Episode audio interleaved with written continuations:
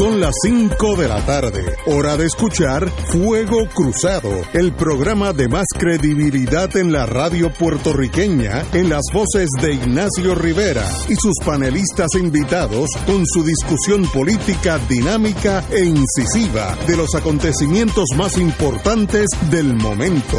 Fuego Cruzado comienza ahora.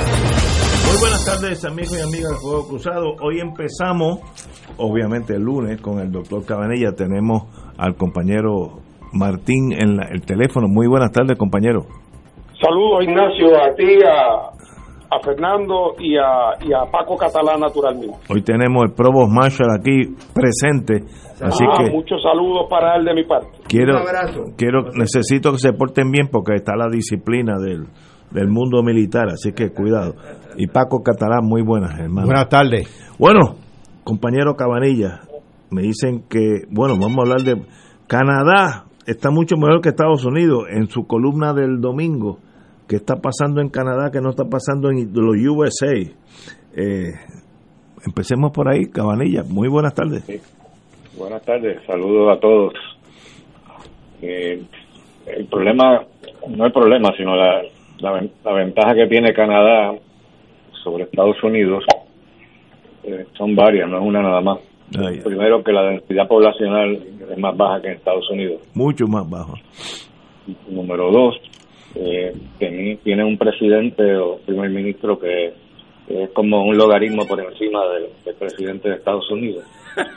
y supo, supo bregar bien con el problema desde el principio, hacer más pruebas, rastrear a los que eran positivos, mientras el presidente Trump hacía exactamente lo contrario, ¿no?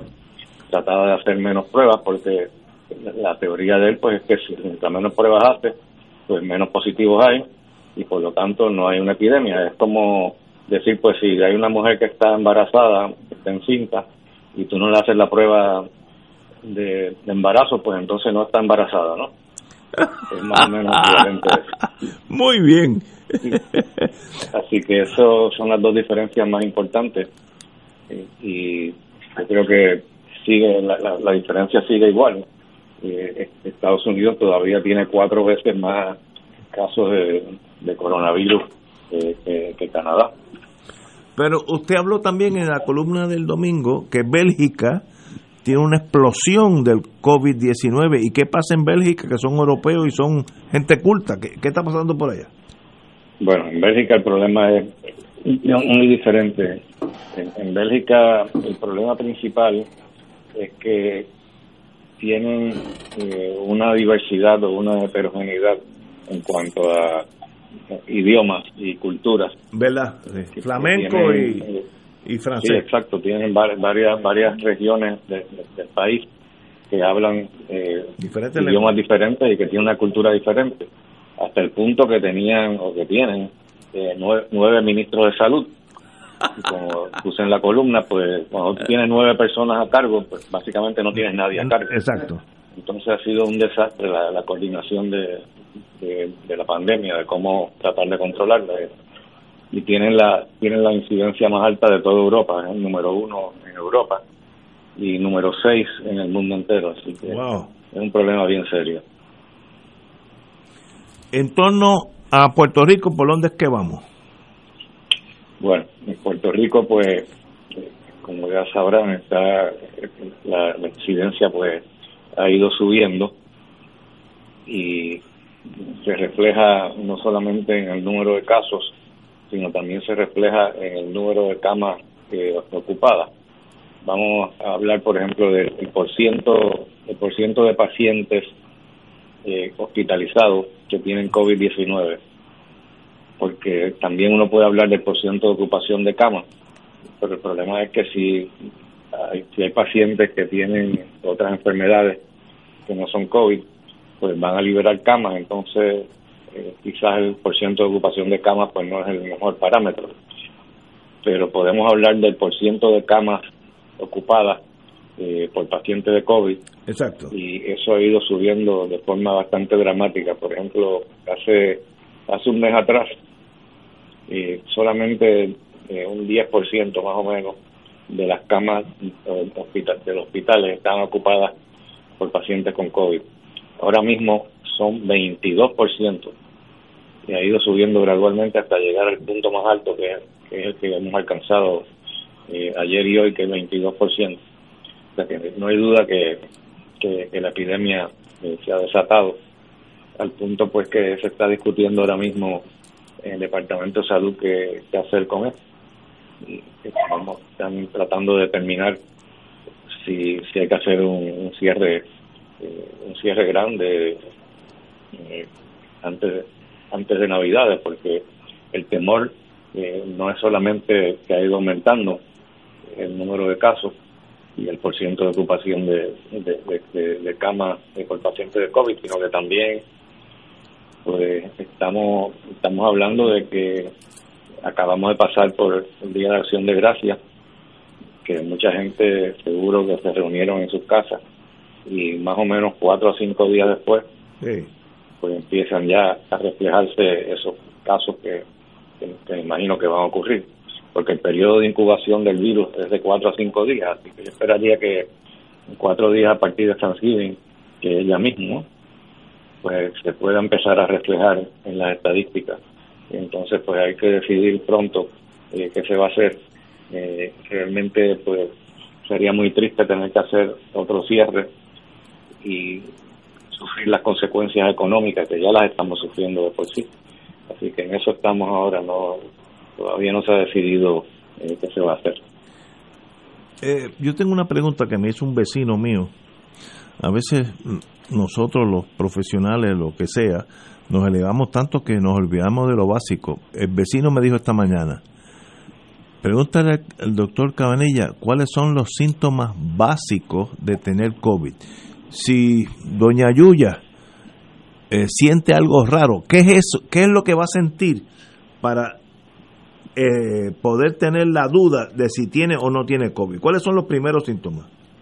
Mira, en Puerto Rico eh, los síntomas son un poco diferentes, la frecuencia por lo menos, a la de Estados Unidos. En Puerto Rico el síntoma más frecuente es lo que llamamos mialgia, que no es otra cosa que un nombre sofisticado para, para dolor muscular generalizado. Ajá, ok.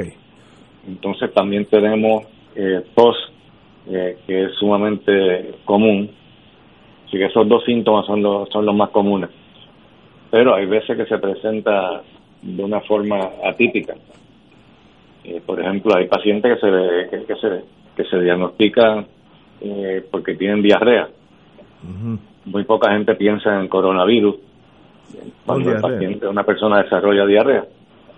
Pero yo he tenido pacientes, por ejemplo, que se han tenido que hospitalizar porque tienen diarrea y están deshidratados y al hospitalizarse inmediatamente de rutina pues le hacen una prueba de COVID y dan positivo y eso sabemos que diarrea es bastante común como síntoma de coronavirus no quiere decir obviamente que, la mayor parte de la gente que tiene diarrea tiene coronavirus. Es lo contrario, la mayor parte no lo tiene. Pero si no se le quita y el paciente eh, sigue malo por varios días, pues, pues siempre hay que pensar en eso, porque, porque el, tracto intestinal eh, tiene lo que llamamos receptor ACE2, AC2, español. Y ese es el receptor por donde entra el virus. El virus tiene una proteína en la superficie que se llama la proteína F. Y esa proteína F es la que se pega al receptor. Y ese receptor está presente en la nariz, en los pulmones y en el tracto intestinal. Y por eso es que la vacuna es tan importante, porque la vacuna crea anticuerpos en contra de la proteína S entonces no permite que el virus entre al cuerpo. Y además de esos síntomas que le acabo de mencionar, pues también fiebre es otra, otra otro síntoma importante. Eh, un paciente con un catarro común y corriente prácticamente nunca le va a dar fiebre. Si tiene síntomas de catarro y tiene fiebre, hoy en día pues hay que, pensar inmediatamente en, COVID-19. Eh, si bien recuerdo, usted indicó que los que, tom, los que toman, creo que es B de bueno 3 o, D3, eh, eh, le ayuda al COVID? de, ¿De qué estamos hablando? Pues sí, fíjate, este, cada vez hay más evidencia a favor de que la vitamina D inhibe o pues, protege a uno de, la infección con coronavirus. Pero no solamente eso, sino que parece que también eh, protege a uno en cuanto a la severidad. O sea, que, que si te da coronavirus... Te da menos. Y tiene un nivel de vitamina D normal en tu cuerpo, te va a dar menos malo. Aparentemente la vitamina D, lo que se piensa es que es un lo que llamamos un inmunomodulador, o sea que modula el sistema inmune y evita que, la reacción en contra del virus sea demasiado exagerada, porque sabemos que lo que está matando a las personas eh, realmente no es el virus, es la reacción del cuerpo en contra del virus. Veo, sí. La reacción muy exagerada, pues entonces te da, te da una inflamación severa en los pulmones y ahí es donde viene lo que llamamos la, la tormenta de citoquina, que es lo que te mata usualmente. Eh, usted dice D de dedo 3, no es, no es sí, sí, lo que pasa es que hay varios, varios tipos de vitamina D, pero D3 es la que se produce normalmente por el cuerpo. Cuando te pones al sol, tu cuerpo produce vitamina D3. Veo. Entonces lo que se vende pues mayormente en la, en la farmacia es la vitamina D3 muy bien. ¿Y, ¿Y, esa es lo que usted recomienda en esto, en esta pandemia? Sí, sí. Muy bien. Eh, en torno, ya pasamos las elecciones y hubo un brinco, lo mismo ahí en Estados Unidos, y ahora viene Thanksgiving y viene otro brinco, y viene, viene Navidad y viene otro brinco. ¿Usted cree, como dijo el doctor Fauci, que va a haber un spike on top of the spike, un brinco encima del brinco? ¿Por dónde usted lo ve? Bueno, ese es el temor grande y es razón que ahora mismo en el Departamento de Salud hay tanta preocupación y que se está discutiendo exactamente cuál será el próximo paso, si debe haber un cierre completo o un cierre parcial, qué por ciento de cierre va a haber, todo eso pues está en discusión y hay que mirar este, todos los datos, pero pero se, ve preocupante la situación.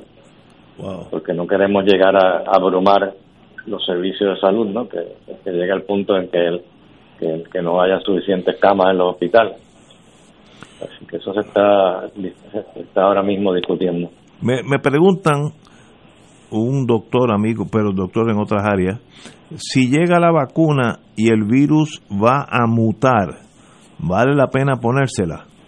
Doctor bueno, no, sabemos si el virus va a mutar. El, virus definitivamente tiene la capacidad de mutar, pero las mutaciones pueden ser en diferentes partes del virus. El virus es una entidad sola, sino que tiene varias, varios componentes. El componente más importante es el de la proteína S, como dije ya, porque esa es la proteína que se pega al receptor en el cuerpo humano, el ACE2, el receptor ACE2, y ahí que, entonces penetra en el cuerpo. Si la mutación no es en la proteína S, pues entonces no importa la, eh, la vacuna, o sea, no va a haber resistencia a la vacuna. Que la vacuna funciona en contra de la proteína S. Ahora, lo que yo sí mencioné no hace mucho es la cuestión esta de, de, los bisones. Recuerden que los, bisones, los en inglés se llaman mink, Los, los minks. Eso pues eh, han desarrollado al infectarse una cepa de virus que tiene una mutación en la proteína S.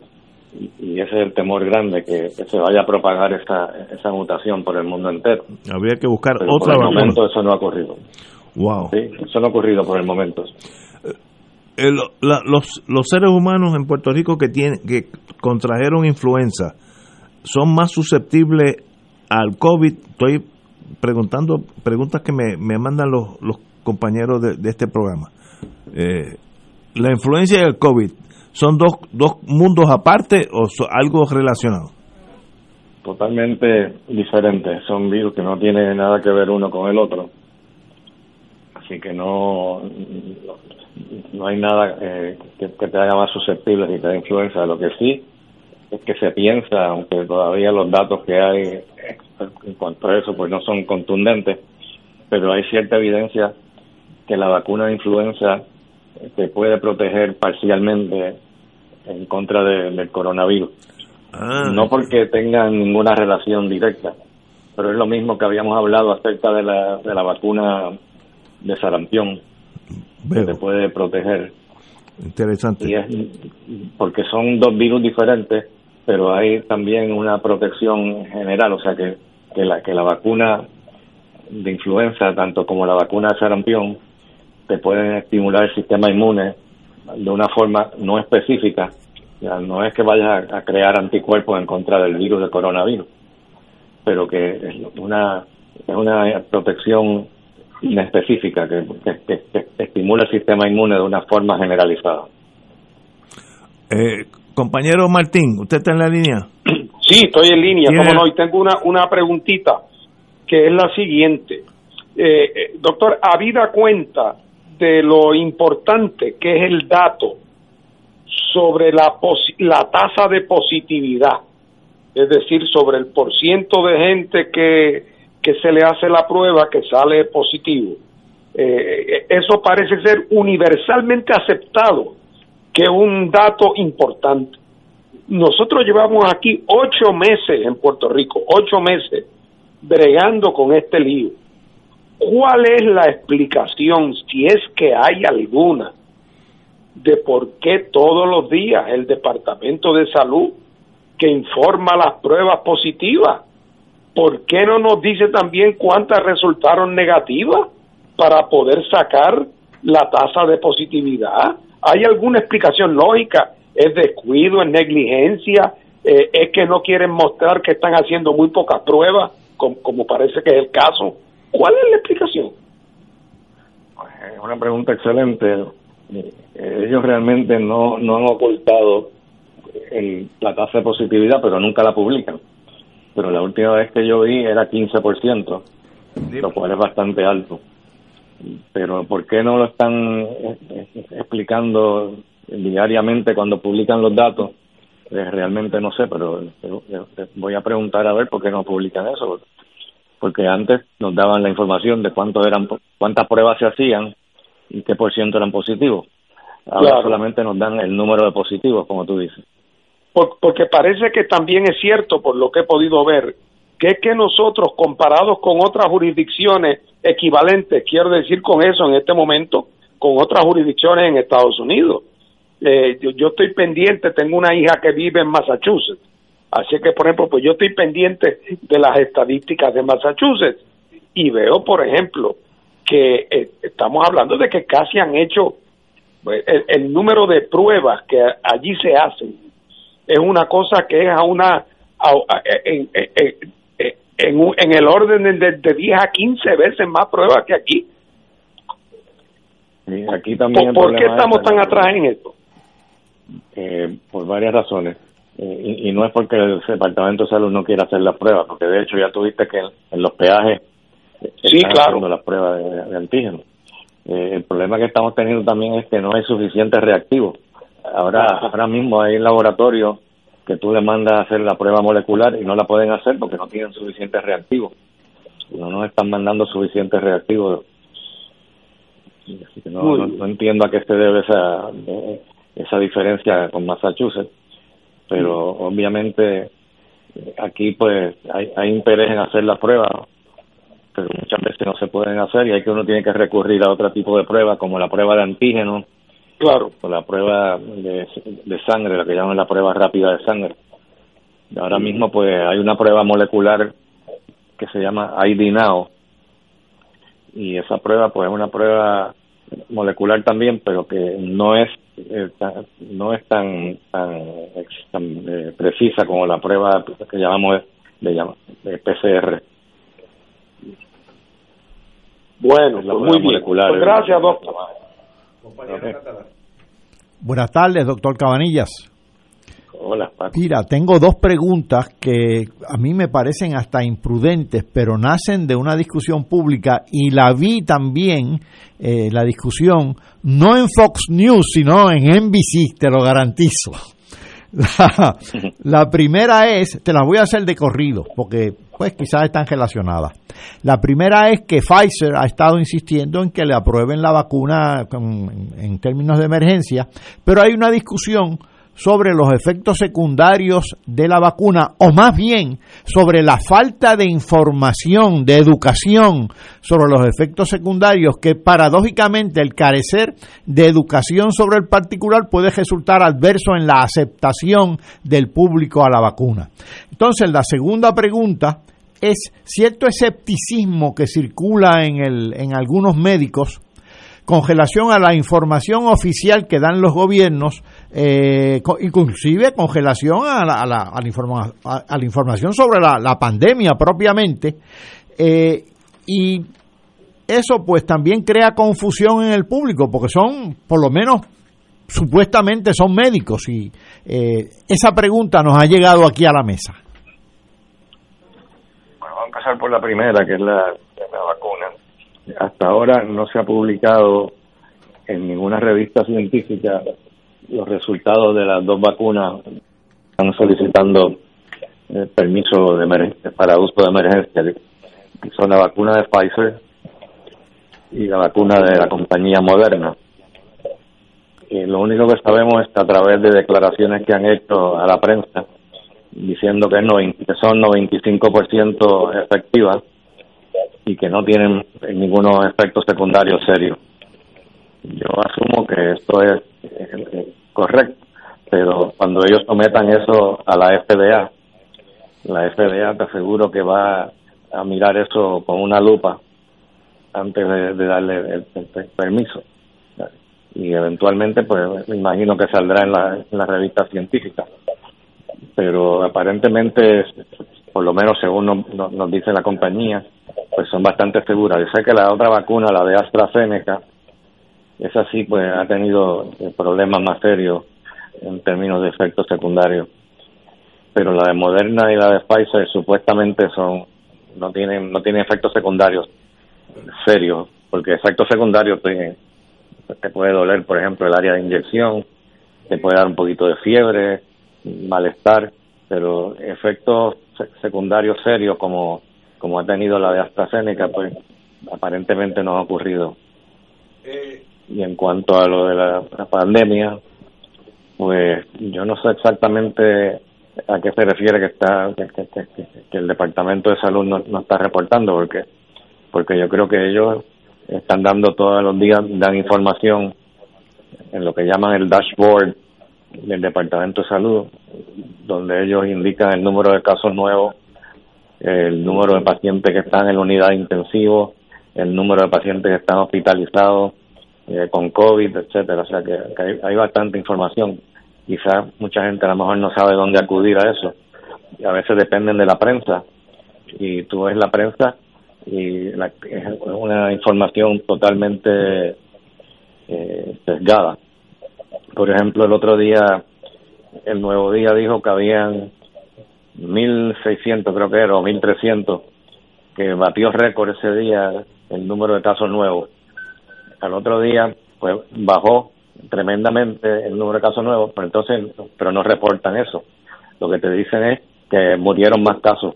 Ese, siempre están buscando el sensacionalismo, obviamente, eso es típico de, la prensa. Pero realmente si uno va al dashboard del Departamento de Salud, va a encontrar la información todos los días. Moderna y otra compañía han solicitado a Food and Drug Administration como un proceso acelerado para tirar la vacuna en Estados Unidos. Eh, ¿De, qué estamos hablando? Explíqueme qué es eso. Bueno, eso quiere decir que estamos en una emergencia y que la, la evaluación de, de una medicina nueva, como lo es una vacuna, pues no se va a hacer eh, de la forma usual, que se va a hacer eh, mucho más rápido, que se va a evaluar los resultados más rápido, no se va, no es cuestión de que por ejemplo el FDA se reúna una vez al mes para, para determinar qué drogas van a aceptar, sino que se va a eh, de día a día, hasta el punto que están hablando ya que posiblemente antes de Navidades podamos tener por lo menos una de las vacunas en, el mercado. ¿Y, ¿Y hay algún estudio? Yo sé que Argentina compró la vacuna rusa y creo que Brasil compró la vacuna china. Puedo estar equivocado, pero más o menos por ahí era. ¿Hay algún reporte de cómo van esos señores? ¿O si funcionan, si no funcionan? Eh, si la reacción es adversa, eh, etcétera. ¿Cómo usted lo ve? Un poquito confuso porque la, vacuna rusa, por ejemplo, eh, dicen que ya están vacunando gente fuera de fuera de Rusia, pero a la misma vez están haciendo el estudio fase 3. Y el estudio fase 3 es el estudio que se hace para determinar si, si la vacuna es eficaz o no. Veo. Y sin embargo, ya están usándola como si fuera eficaz, la están vendiendo fuera, fuera de Rusia. O sea que eso es bastante extraño la forma que ellos están haciendo eso.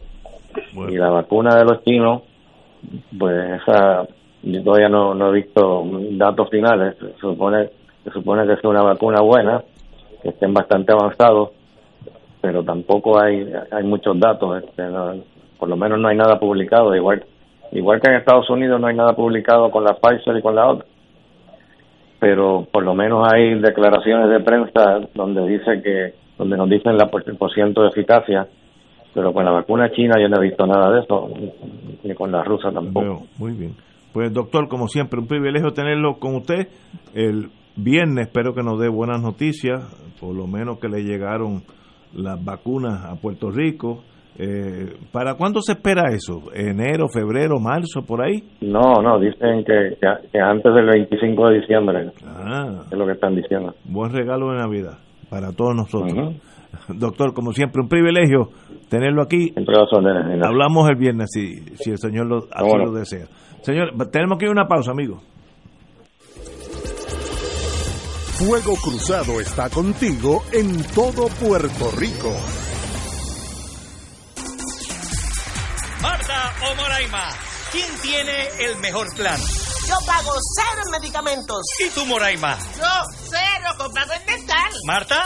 A mí me dan 90 pesos en OTC.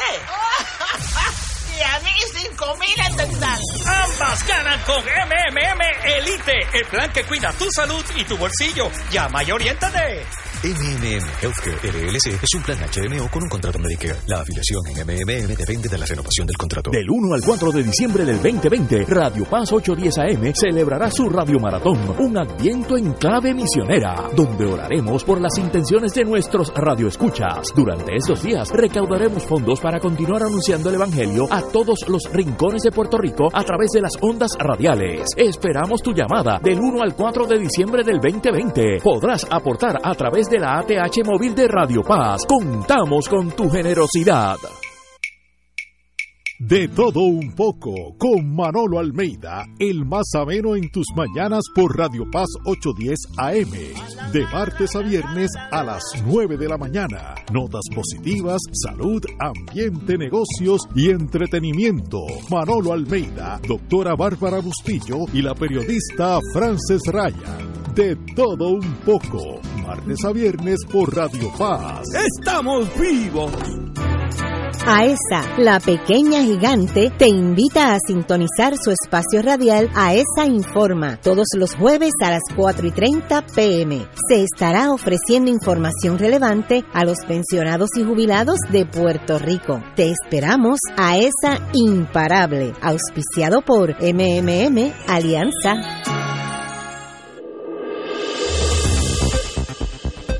Y ahora continúa Fuego Cruzado. Tengo para mí buenas noticias. Yo hace unos días con un grupo de amigos allá en el Viejo San Juan indiqué que si yo hubiera, si yo fuera gobernador, yo hubiera nombrado a Domingo Emanueli, el amigo, abogado, hombre de los medios también, eh, secretario de Justicia. Y hoy me entero, hoy, de carambola, que el gobernador Pedro Pierluisi nombrará al veterano abogado Domingo Manueli. No es tan veterano porque es mucho más joven que yo. Y yo no apenas cualifico como veterano. Como secretario de Justicia. Eh, eso sería un nombramiento exquisito. Conozco a Domingo muy bien, una persona calmada, tiene la ventaja que ha sido abogado de los tribunales por muchos años, 20, 30 años, y por tanto sabe lo que es estar allí en la línea de fuego y su temperamento es lo que se llama en computadora user friendly, es suavecito, tranquilo, tendrá que tomar decisiones difíciles, pero qué bueno, ese nombramiento a mí me llena de alegría, creo que es un paso muy positivo a la Secretaría de Justicia que sí necesita ayuda de una nueva generación de servidores públicos. Eh, compañero Martín. Bueno, pues mi problema, Ignacio, es que no, creo que te pueda yo ayudar mucho aquí porque yo al licenciado Emanueli, pues lo he conocido de hola, ¿qué tal? Podemos haber coincidido en uno que otro panel en algún momento a lo largo de los años, pero francamente yo no, no, lo, no, no lo conozco, no lo conozco profesionalmente, no lo conozco personalmente, eh, así es que no estoy, no estoy en posición de juzgar, ¿verdad? Eh, ni de hacer eh, una, una predicción. Eh, eso es una posición muy importante. Muy importante. porque de todos los miembros del gabinete, el secretario de Justicia tiene la responsabilidad especial de tener que en un momento dado decirle, gobernador, eso que usted quiere no se puede o gobernador, eso que usted hizo no lo puede hacer. Eh, es un rol complejo constitucionalmente, porque por otro lado, obviamente, está allí eh, un nombramiento de confianza del gobernador. Eh, pero tiene que ser alguien que tenga un carácter independiente y que sepa que la vida continúa. aquí tuvimos el magnífico ejemplo en un momento dado de una persona que tú conoces bien porque va a tu programa con frecuencia, que es el licenciado Héctor Rachel. Héctor Rachel, sí. Pues Héctor Rachel paró en seco a Carlos Romero Barceló. ¿Y lo votaron? y lo votaron por eso. Eh, así es que ahora, eh, el que no esté dispuesto a eso, no debe aceptar ese puesto porque las consecuencias eh, son muy importantes. Además, eso es una posición que en Puerto Rico ha sido desacreditada. Eh, la, eh, eh, la mediocridad y la politización, que cada una de ellas son malas, pero cuando están en combinación son letales. la combinación de mediocridad y politiquería, busconería, amiguismo que ha habido en el Departamento de Justicia de Puerto Rico por demasiado tiempo es una eh, crea una, un, ambiente donde el reto es enorme. Para colmo de cuento, un departamento que los profesionales que en una época ocupaban las posiciones de las posiciones de combate en el departamento, no las más visibles, pero las de la pelea día a día, en la división de litigios, en la división de opiniones, en la oficina del procurador, la mayor parte de esa gente se ha ido porque Justicia siguió la tradición de los gobiernos de Puerto Rico de ir subcontratando y subcontratando hasta, hasta que se quedó en el esqueleto con uno que otro eh, eh, funcionario probo y de calidad, casi por vía de excepción, y demasiados primos y parientes de primos eh, en posiciones de, de poquísimo rendimiento. Así que el reto que tiene es enorme, además va a entrar en un momento donde la política del país está muy muy crispada como tiene que ser, porque es un momento de, profundísima crisis para el país eh, y habrá que ver eh, que, cuál es la actitud. Eh, por ejemplo, ahí se acaba de anunciar en los periódicos de hoy que el Senado de Puerto Rico, digo, en el Senado de Puerto Rico, Tomás Rivera Schatz y compañía van a aprobar un proyecto dándole un cheque en blanco al gobernador eh, para que en el próximo cuatrenio, cuando ya el PNP no tenga mayoría, él puede ese cheque en blanco ponerle el número que, que, tú quieras sobre el tema del estatus y de unas votaciones de estatus en Puerto Rico. Bueno, pues yo no tengo la más mínima duda, después de haber leído el proyecto, que es un proyecto que constituye una, una, una delegación absolutamente inconstitucional de autoridad. Vamos a ver cuando le toque testificar al licenciado Emanueli a nombre del, eh, del gobierno de Puerto Rico y del Departamento de Justicia, cuando le toque testificar en la legislatura, eh, ahora cuando venga la próxima sesión especial, vamos a ver si él va o expresa su opinión, porque tendrá que hacerlo. Eh, y ahí veremos si tiene realmente el carácter y la interés que la posición requiere. Excelente. Compañero Catada. Imagínense ustedes que a, a ti te nombran, a alguien nombran eh, director de un teatro y que le toca dirigir una obra de teatro, pero el teatro que le dan es una letrina. Las va a pasar muy mal. Pues el gobernador está nombrando ahora a sus miembros del gabinete, ha empezado con este el licenciado Domingo Emanueli para el Departamento de Justicia.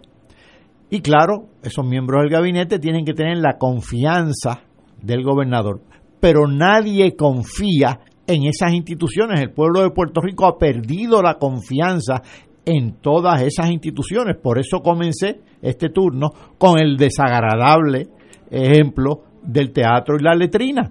Eh, ¿Quién confía en el Departamento de Justicia en Puerto Rico? ¿Quién confía en el Departamento del Trabajo? ¿Quién confía en el Departamento de Salud? ¿Quién confía en el Departamento de Desarrollo Económico? Son instituciones que han venido a menos todas por años y años, que las han minado el, aquí el, dicho en la, en la calle es que el Departamento de Justicia hace años que no sirve para nada, que aquí no se enjuicia a nadie. Empecemos por el chat del gobernador. Eh, el FEI, otro desastre. Por lo tanto, al que nombren, si es el licenciado Domingo Emanuel, y que probablemente sea, o que ya va a ser, si lo confirma el Senado, pues yo le deseo la mejor de las suertes, porque va a tener que hacer una obra no de dirección de un departamento, no de encabezamiento de un departamento, de reconstrucción institucional de un departamento. Y eso es bien cuesta arriba. Bueno, como dije anteriormente, yo lo conozco hace muchos años, he litigado con y en contra de él. A gentleman, como dicen en el, en el mundo militar, an officer and a gentleman. Y yo espero estoy seguro que va a suceder, si no sería otra de mis decepciones en la vida, que he sufrido muchas en la vida, eh, que va a ser un oficial como se espera de él y que cuando tenga que decirle no al gobernador, esto es incorrecto, se lo diga. Ah, que si lo votan, eso es secundario. Como, como dijo, como sabemos todo lo que pasó con el, eh, los años aquellos de Héctor Richard, eh, pues mire, las cosas son como son, aunque te cueste el puesto. Eso es una cosa que no es típica en el mundo político en ningún país, pero qué bueno que tenemos gente que tiene esa valentía de enfrentarse a la vida, no importa las consecuencias. Yo estoy seguro que Domingo Emanueli va a ser un excelente secretario de justicia, lo conozco muy bien, de, paso me ha sustituido aquí a veces, así, así de amistad tenemos excelente posición y qué bueno que estamos empezando bien. Eh, otra, otra de las que estamos como estamos hablando de justicia, vamos, vamos a quedarnos por ahí por el presente. La señora gobernadora nombrará a su esposo al apelativo. Wanda Vázquez planea irse de viaje mientras pelea con el presidente del Senado por el nombramiento del próximo Contralor de Puerto Rico. Y en ese, en ese enjambre, eh, una de las posiciones es eh, el juez superior Jorge Díaz Reverón como juez del apelativo. Yo he postulado con Jorge Díaz Reverón en lo criminal cuando estaba en Caguas. No creo que esté en lo criminal ahora. Lo único que puedo decir es excelencia, tranquilidad, conocimiento del derecho, no sin emociones, las bolas, bolas y los strike, strike, así que yo no puedo decir nada malo de él. Eh, obviamente el que la esposa nombre a uno, pues presenta el espectro de que eso es los muchachos defendiéndose muy Pero qué mal, qué mal pensado tú eres, Ave María.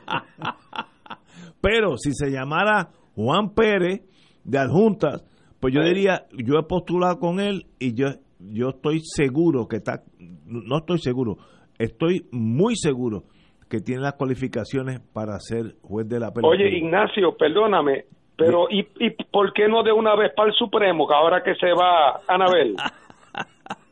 No, pero te pregunto en serio. No, no, no, yo no puedo contestar de eso porque no sé. o sea, ¿tú crees que él había no, antes antes que todo esto pasara, él había ya solicitado ser juez del apelativo. No, no, pero para solicitar no hace falta nada más que la fuerza cara. Eso no es problema.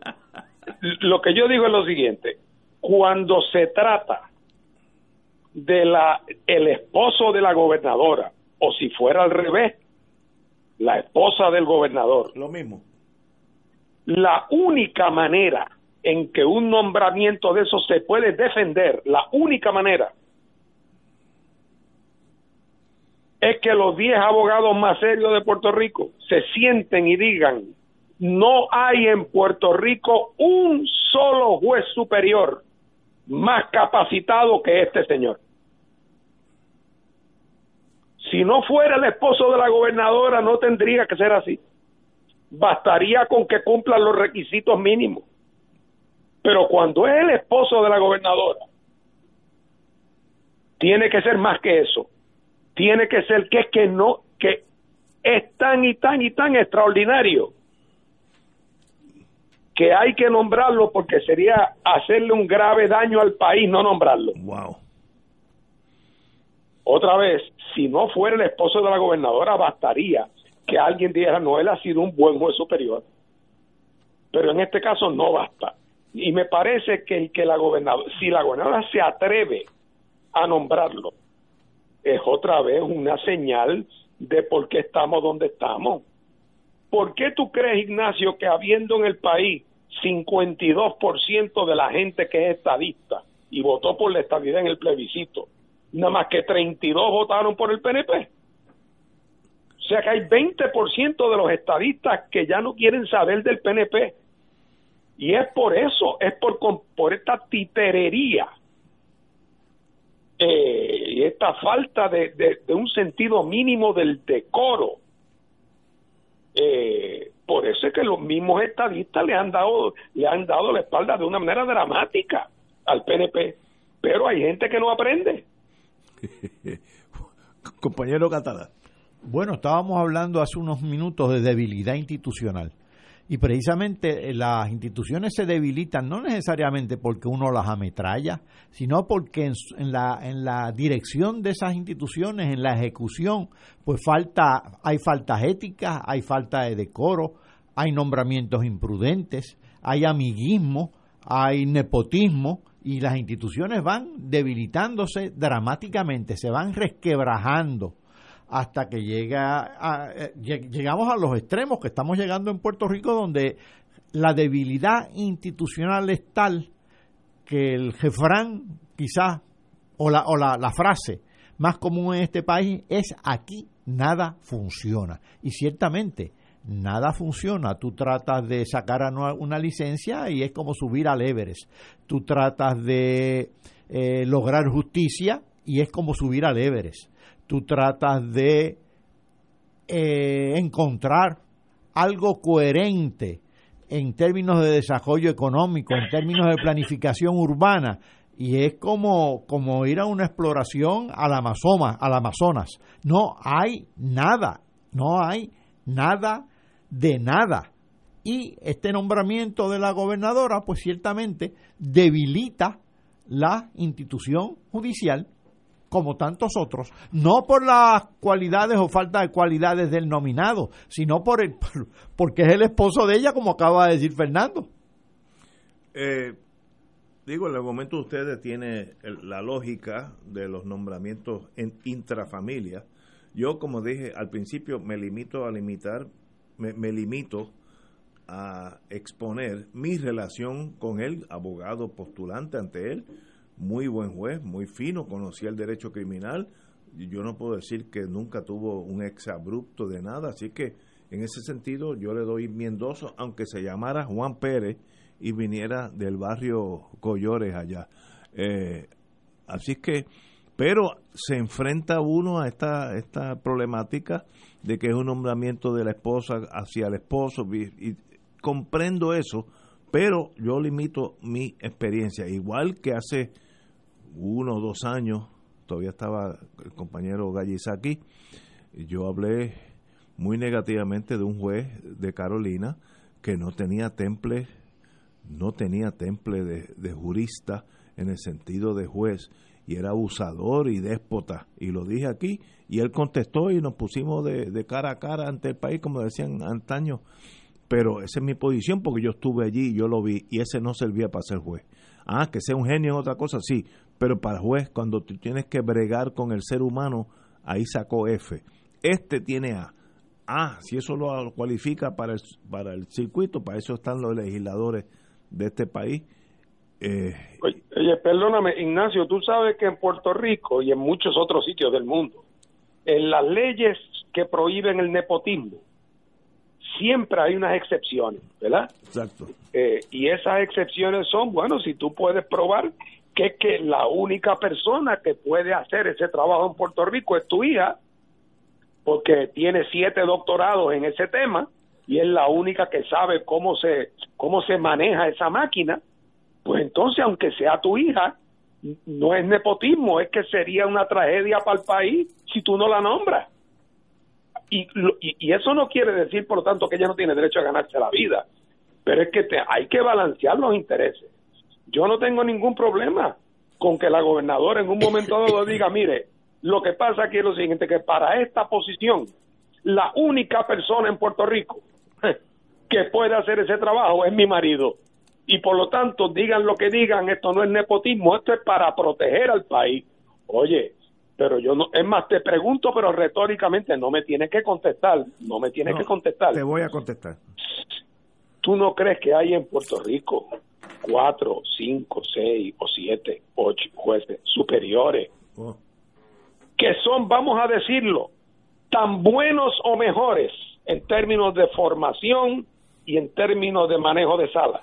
absolutamente de acuerdo contigo. En Puerto pues Rico claro, pues por lo tanto, aunque a ti te hubiera gustado que el contrato fuera para tu hija, si hay otras que tienen el mismo entrenamiento, pues por ser tu hija no le puede tocar el contrato a ella, porque el país va a pensar que los contratos se le dan a los favoritos y familiares de los que nombran. Ese es el downside de este nombramiento, pero no hay duda que en Puerto Rico yo tengo yo voy a corte muchísimo eh, hay buenos jueces. Yo puedo decir 20 jueces que pueden ser. Pero claro que sí, no, hombre. No, no del apelativo, pueden ser del Supremo, de lo bueno que son. Ah, Esa es la... Así es que yo creo que sería un disparate, pero por otro lado sería como una metáfora, ¿verdad?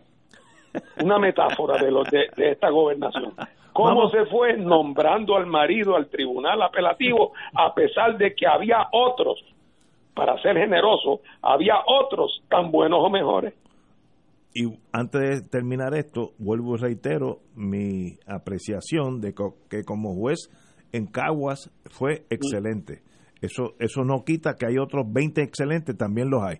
Claro, hombre, y que no son, oye, y que y que no siendo esposos de la gobernadora, pues, no, no dejan duda alguna, ni mancha alguna, ni sombra alguna sobre la legitimidad del nombramiento.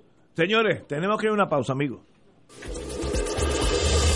Fuego Cruzado está contigo en todo Puerto Rico.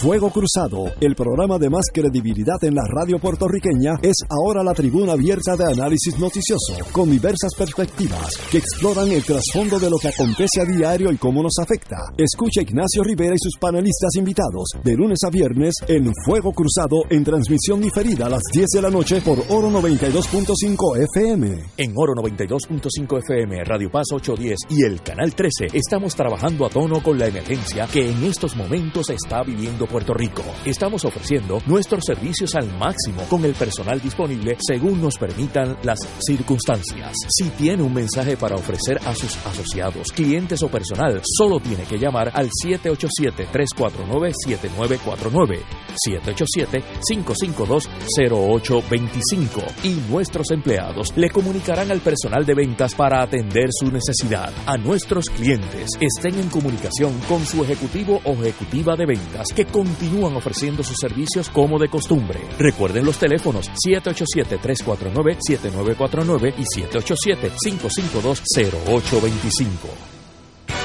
Buenos días familia. Es la casa a la que siempre puedes llegar sin invitación. A las 10 de la mañana, Judith Felicie es tu anfitriona para conversar sobre medicina, psiquiatría de niños y adolescentes, artes, derecho, valores y fe. Todos los días por Radio Paz 810 AM. Buenos días familia. Donde una conversación parece demasiado corta. Buenos días familia. De lunes a viernes por Radio Paz 810 AM. Los rotarios se preguntan antes de actuar, ¿es la verdad?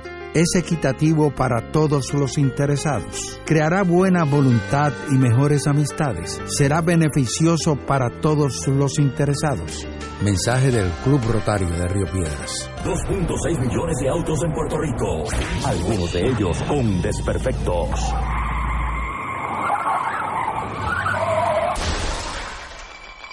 Autocontrol. Tu carro. Tu carro. Tu mundo. Lunes a viernes a las 11 de la mañana por Radio Paz 810 AM.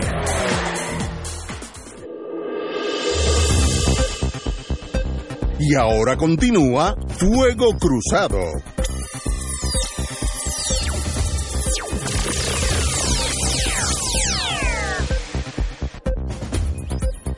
Bueno, amigos y amigas, vamos al. Ya que estamos en los tribunales, quedémonos un ratito. Hoy se sentenció a Ivonne Falcón Nieves a ocho años de prisión, no en probatoria, por el caso federal contra Anaudi Hernández. Me sorprendió la, la cantidad de años, de, a decir la verdad. La ex vicepresidenta de Acueductos, Ivonne Falcón Nieves, fue sentenciada hoy a ocho años de prisión cuatro años después de haber sido declarada culpable en un caso como parte del caso federal contra el contratista y recaudador del Partido Popular, Anaudi Hernández Pérez. El juez Pedro Delgado dijo que consideró distintos factores desde la seriedad de las acusaciones por la que fue encontrada culpable hasta el servicio que ha rendido desde entonces, Posterior a la condena tendrá que servir tres años en probatoria. Eso es normal en lo, federal. Eh, el caso consistió en una acusación por un esquema de venta de influencia que creó Anaudi Hernández para conseguir contratos gubernamentales. Eh, Delgado, el juez, federal, ordenó a la señora Falcón y a su hermana restituir 100 mil dólares al contratista extorsionado, al que le tumbaron el dinero los las muchachas. Eh, sencillamente eh, el juez, digo, el abogado de, de la distinguida señora este, eh, Ivonne Falcón, eh, Aldarondo solicitó al juez que le permita cumplir una sentencia de tres a cinco años de encarcelamiento doméstico pero eso así no fue y el juez la indicó que tiene que cumplir cárcel. Eh, cito a la señora Ivonne Falcón Nieves dirigiéndose al tribunal.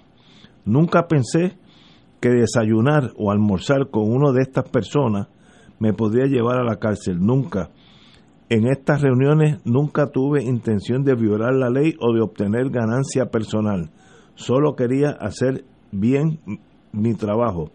No solicité ni esperé recompensa alguna por cumplir mi deber.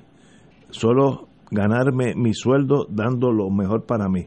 Pero aquí estamos y el jurado entendió otra cosa. Bueno, desgraciadamente entendió otra cosa y es que le pidieron 100 mil dólares a un contratista para llevarse una subasta. Pues eso es un delito.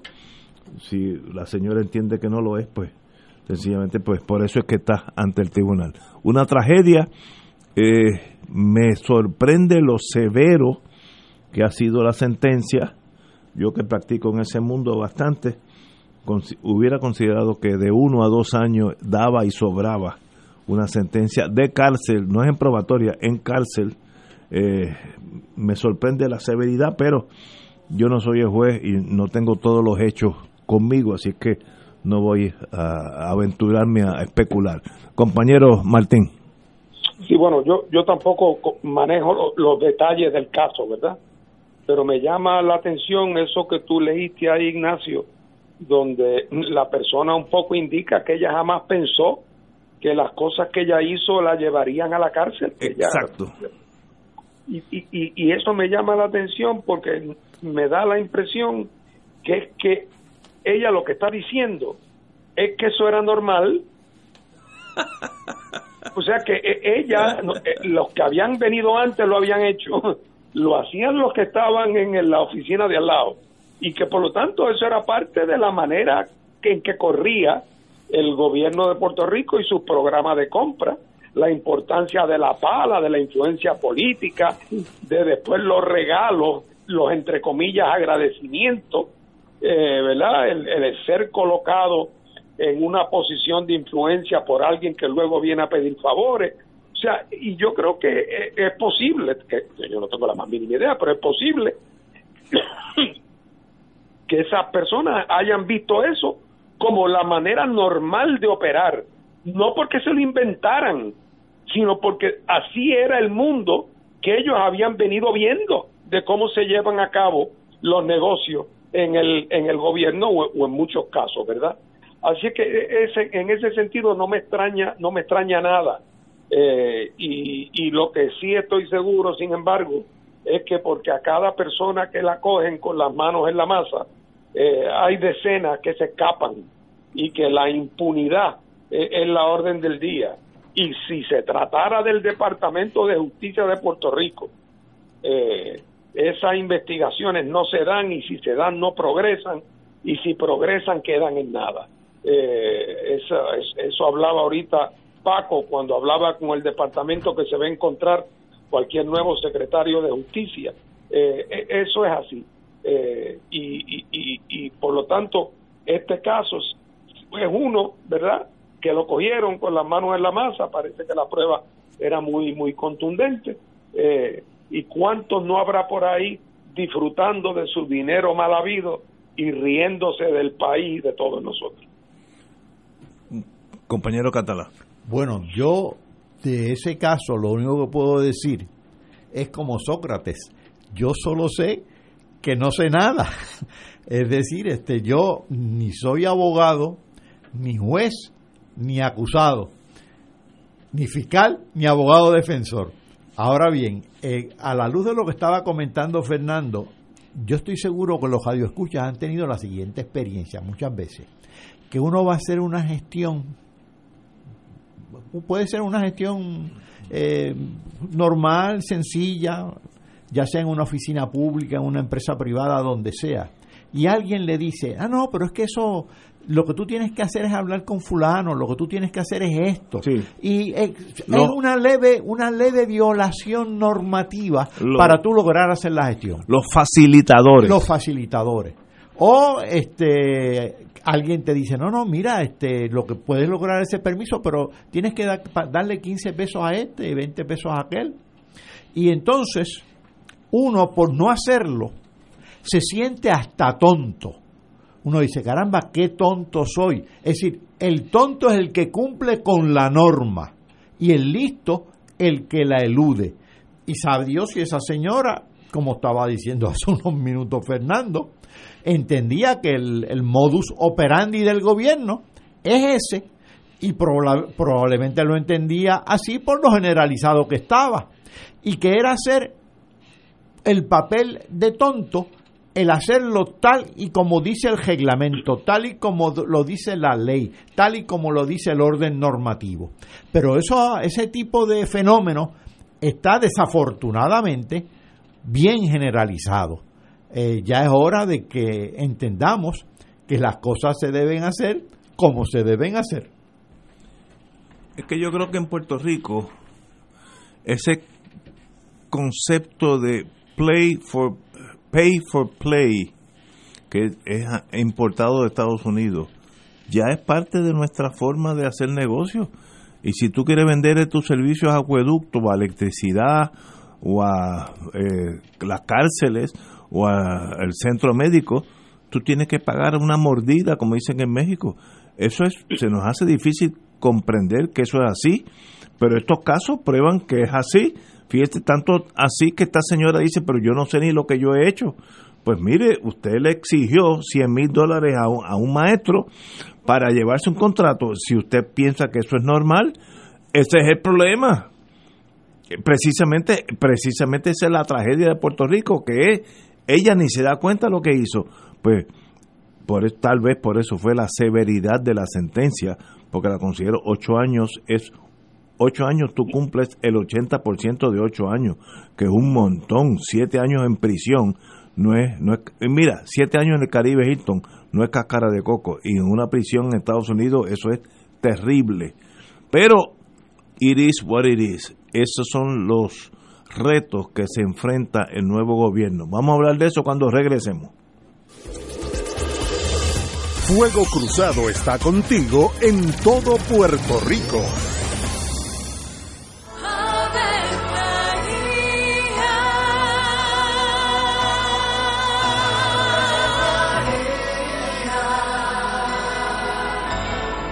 El ángel del Señor anunció a María. Y ella concibió por obra del Espíritu Santo. Dios te salve María, llena eres de gracia, el Señor es contigo. Bendita tú eres entre todas las mujeres, y bendito es el fruto de tu vientre Jesús. Santa María, Madre de Dios, ruega por nosotros pecadores, ahora y en la hora de nuestra muerte. Amén. He aquí la esclava del Señor. Hágase en mí según tu palabra. Dios te salve María, llena eres de gracia, el Señor es contigo.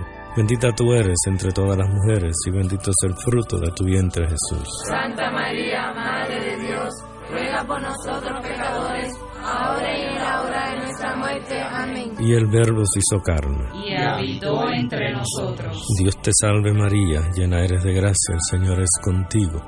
Bendita tú eres entre todas las mujeres y bendito es el fruto de tu vientre Jesús. Santa María, Madre de Dios, ruega por nosotros pecadores, Ruega por nosotros, Santa Madre de Dios. Para que seamos dignos de alcanzar las promesas de nuestro Señor Jesucristo. Oremos. Derrama, Señor, tu gracia sobre nosotros, que por el anuncio del ángel hemos conocido la encarnación de tu Hijo, para que lleguemos por su pasión y su cruz a la gloria de la resurrección, por Jesucristo nuestro Señor. Amén. Gloria al Padre, al Hijo y al Espíritu Santo. Como era en un principio, ahora y siempre, por los siglos de los siglos. Amén.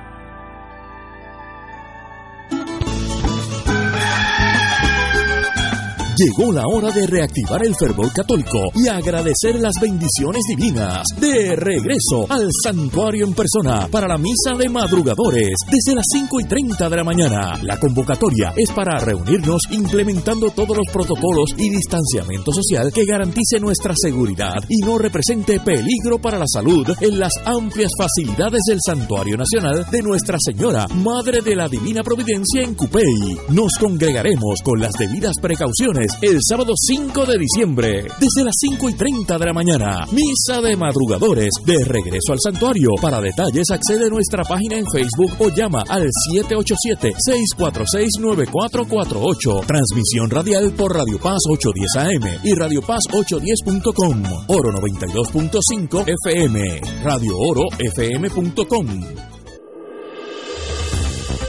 Aquí la llama se enciende cada tarde a las 5 porque escuchas Radio Paz 810 AM, WKBM San Juan y retransmite en diferido WOROFM Corozal San Juan, la Casa de Fuego Cruzado, el programa de más credibilidad en la radio puertorriqueña.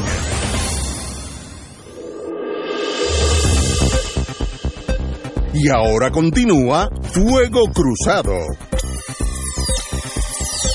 Regresamos, Boys and Girls de Fuego Cruzado. Yo tengo, cuando uno se pone ya en los años, pues uno empieza a dar consejos. Usualmente nadie escucha a uno, porque eso es parte de la frustración de, de los mayores de edad.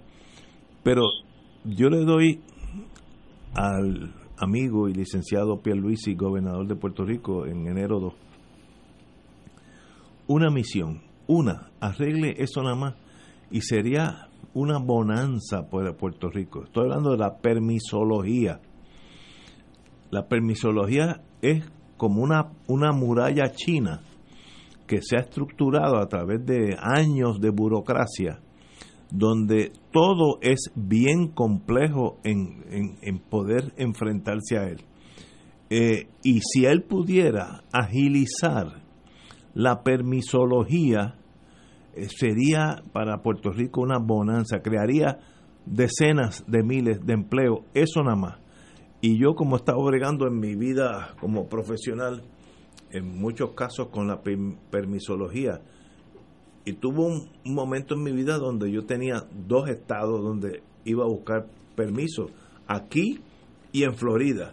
Y cuando yo volaba a Florida, en un día yo podía hacer, sin abogados y sin compañeros y sin eh, facilitadores, lo que aquí tomaba un año con abogados de primera.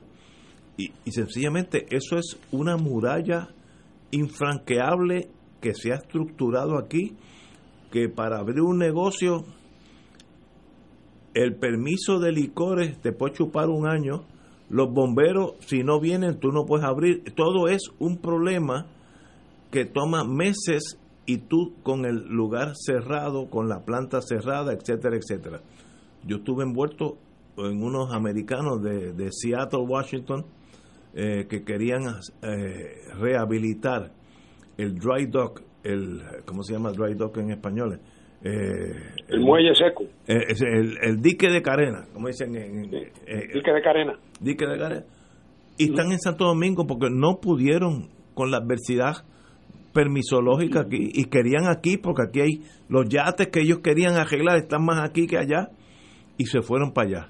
Desgraciadamente, Pierluisi atienda a eso y usted tendrá en sus manos la victoria de Puerto Rico en cierto sentido. Si no, esto va a seguir costándole decenas de miles de empleos a los puertorriqueños por burócratas que el, señor de los bomberos, para que tú abras tu restaurante, el único que hace eso se fue de vacaciones y regresa en enero y tú estás cerrado de aquí en enero. Y eso en Puerto Rico pasa así. Una cosa espantosa, pero it is what it is. Martín. Bueno, yo, si yo llegara mañana en un avión, en un cohete de Marte, y, oyera lo que tú has dicho, yo diría que eso es como es por dos razones.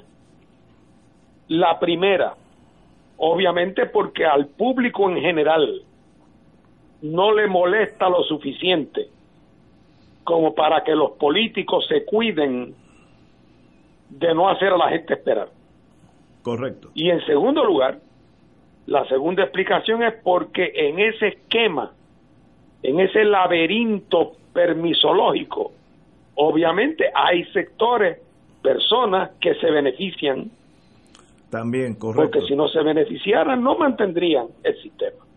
Y yo creo que es una combinación de un nivel de exigencia muy bajo por parte del público, y público digo todos nosotros, el país entero, y por el otro lado, una mafia, eh, pues porque cada vez que el, la licencia de licor se concede, hay un comerciante cercano que va a tener una competencia que antes no tenía. Eh, así es que eso es un mundo complicado y requiere una actitud de vigilancia. Yo me acuerdo si no recuerdo mal, en 1965 yo escuché por primera vez o vi en televisión un mensaje del gobernador de Puerto Rico sobre el estado del país. Fue Roberto Sánchez Vilella, recién electo en el 64. Yo estaba en escuela superior y recuerdo aquel mensaje. Y él hizo dos propuestas en su mensaje sobre el estado del país que yo creo que las han hecho todos los gobernadores desde entonces hasta el sol de hoy. Y no las olvido. La primera era esa, que el famoso red tape, la cinta roja, la complicación burocrática en ARPE o en la Junta de Planes, entonces que esto había que romperlo para facilitar el movimiento del comercio y para estimular el desarrollo económico. Esa era la primera. Y la segunda era que había que abrir las oficinas de ciertas agencias gubernamentales los sábados para que gente que trabajaba los cinco días de la semana y que no tenían tiempo para ir a hacer sus trámites a las agencias gubernamentales pudieran los sábados ir a hacerla. Me acuerdo. Esas dos cosas se empezaron a prometer, oye, y no parecían cosas complicadas. Esas dos cosas, desde 1964, y estate pendiente del próximo mensaje sobre el estado del país, que van a hacer esas dos promesas otra vez.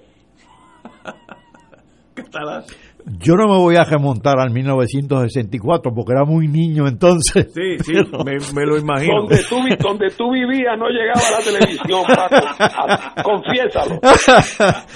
Pero me voy a referir a eh, la propuesta, que es política pública, de que eh, para el año 2050 el 100% de la energía en Puerto Rico sea de fuentes eh, renovables. Pues, ¿qué pasa? Cuenta con eso, cuenta con eso. exacto, sí. ¿Qué pasa? De verdad tú A- piensas Acaba que de salir una noticia que dice, a paso lento el proyecto de las hidroeléctricas.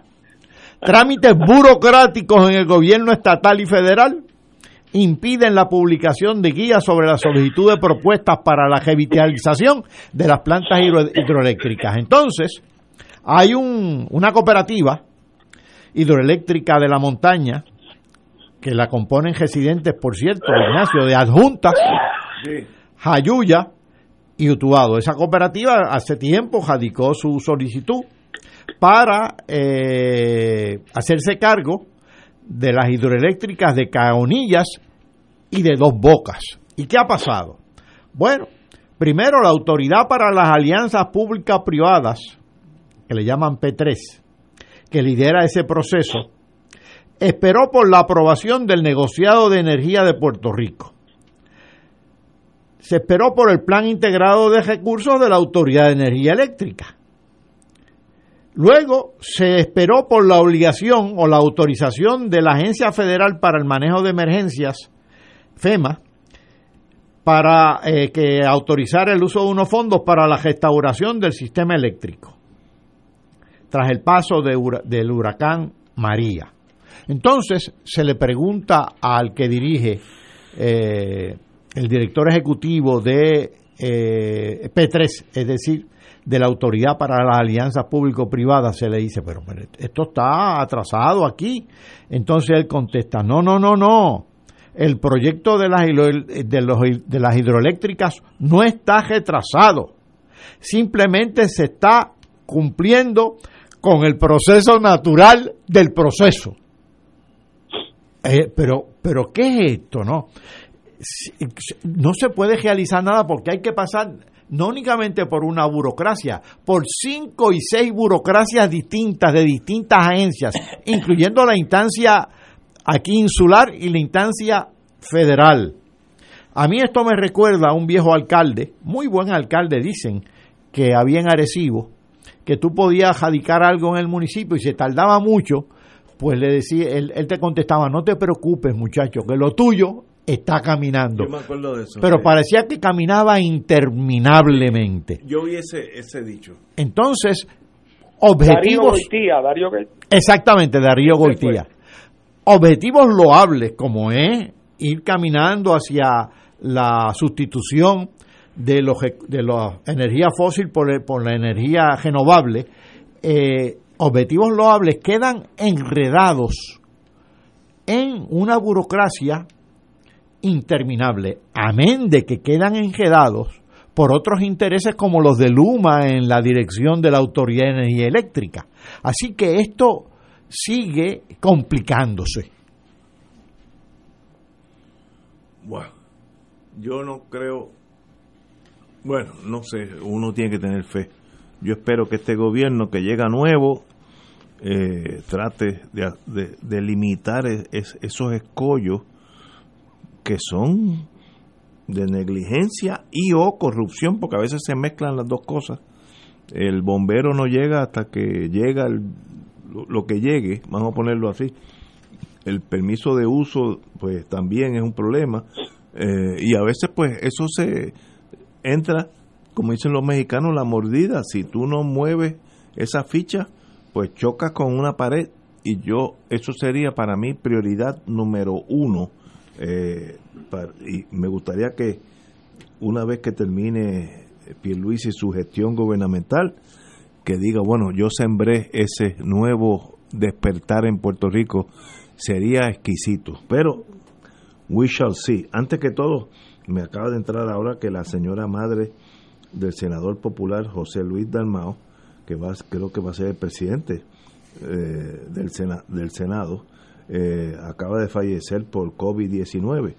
Eh, cito al señor senador, con mucho dolor en mi corazón notifico el fallecimiento de mi querida madre Diana Iris Santiago Casanova, luego de una dura batalla con el COVID-19. Hoy, a sus 76 años, se despide de nosotros. Me da mucha, mucha pena. Eh, conozco al señor senador, una persona noble de espíritu. Sé que esta herida le durará muchos años en su corazón. Así que con mi más profundo respeto a la señora madre. Vamos a una pausa, amigos. 2.6 millones de autos en Puerto Rico, algunos de ellos con desperfectos.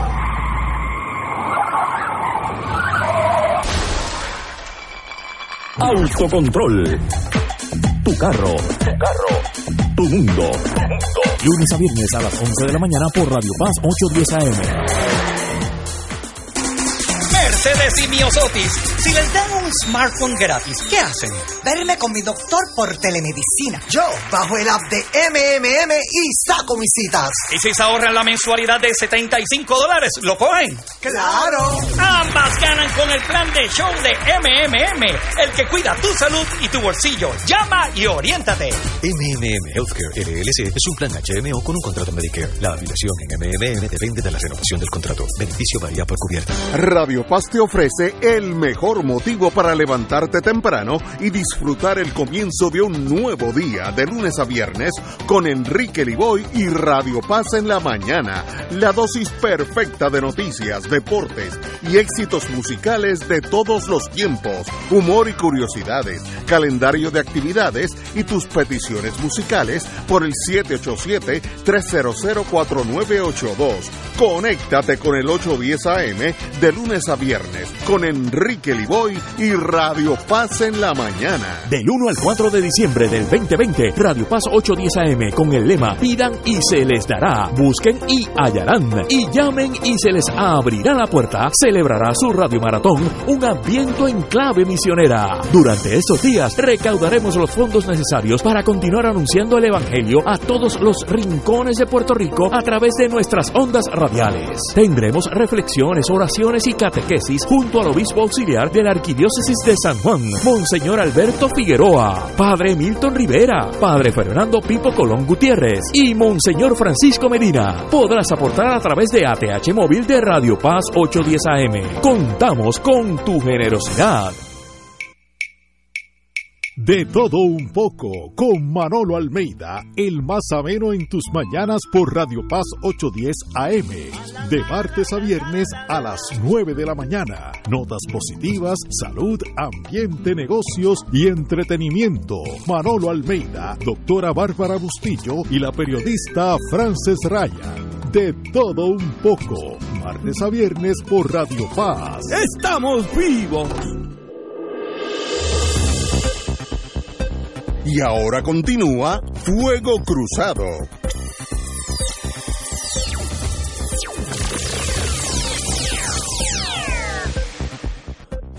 Amigos y amigas, voy a buscar algo aquí que me subió la, adrenalina. Eh, vamos a ir un poquito al pasado, porque hablando del pasado, pues uno se encoleriza para el futuro.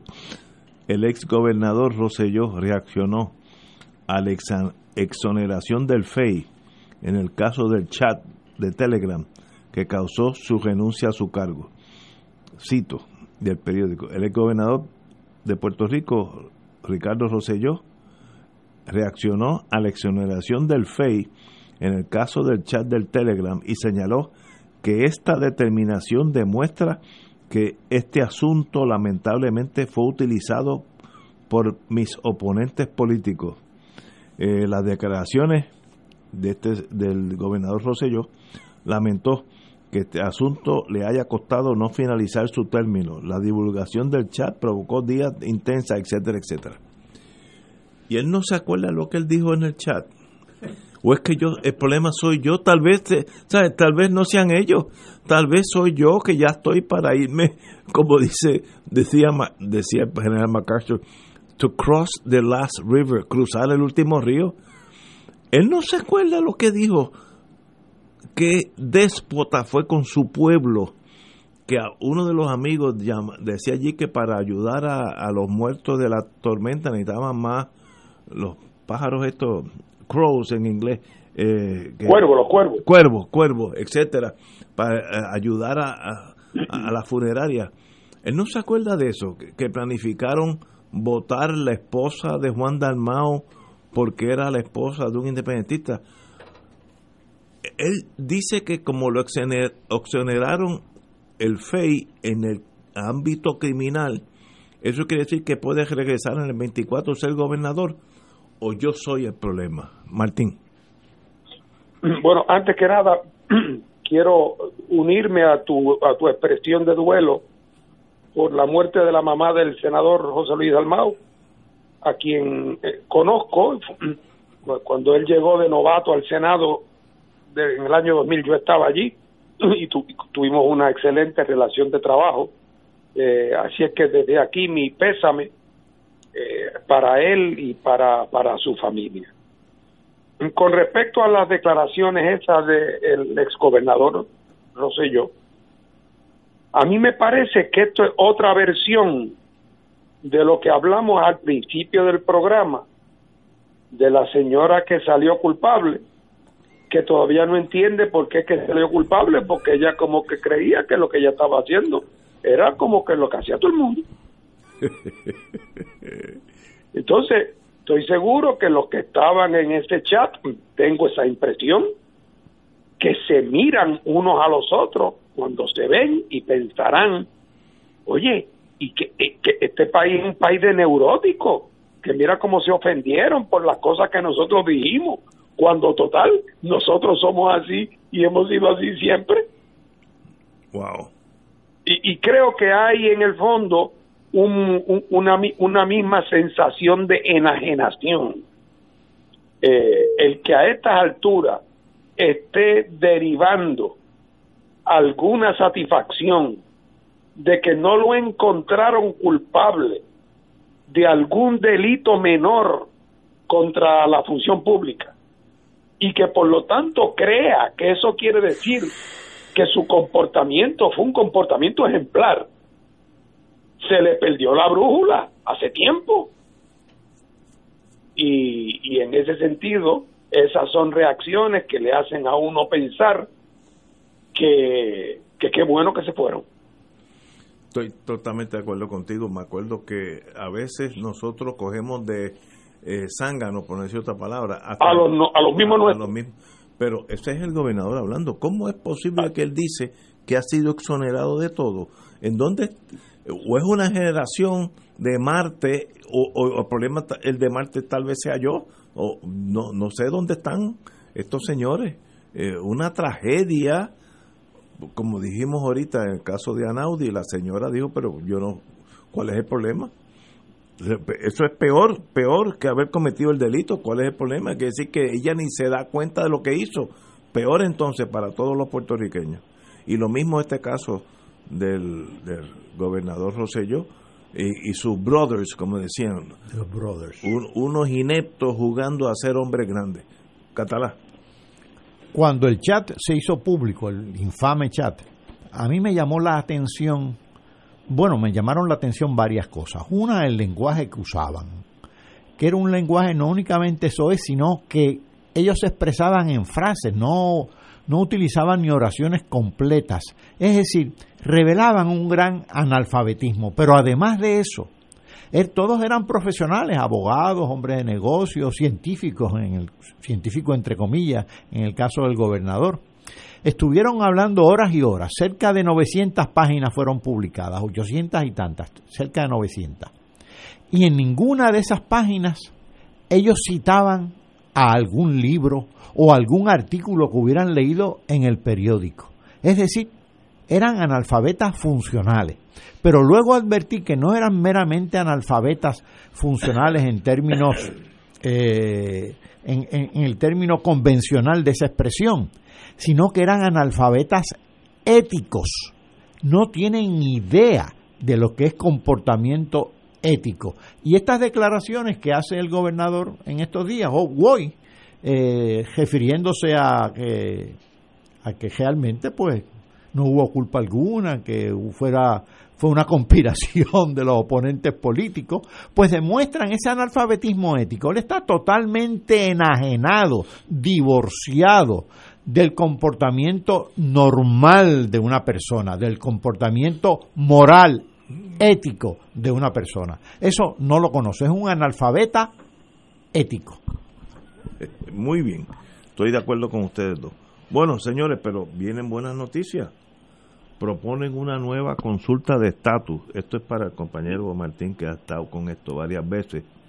Eh, la delegación del Partido Nuevo en el Senado presentó un proyecto de ley que pretende que se implementen los resultados del plebiscito de estatus realizado en noviembre pasado, en el que un 52% de los electores favoreció la estadidad y permita que haya otra consulta el próximo año para validar esos resultados, si es posible, con el aval del gobierno federal. Es ahí, ahí donde está la, la muralla de Berlín, ahí está. Pero el eh, proyecto del Senado 1674, presentado eh, por...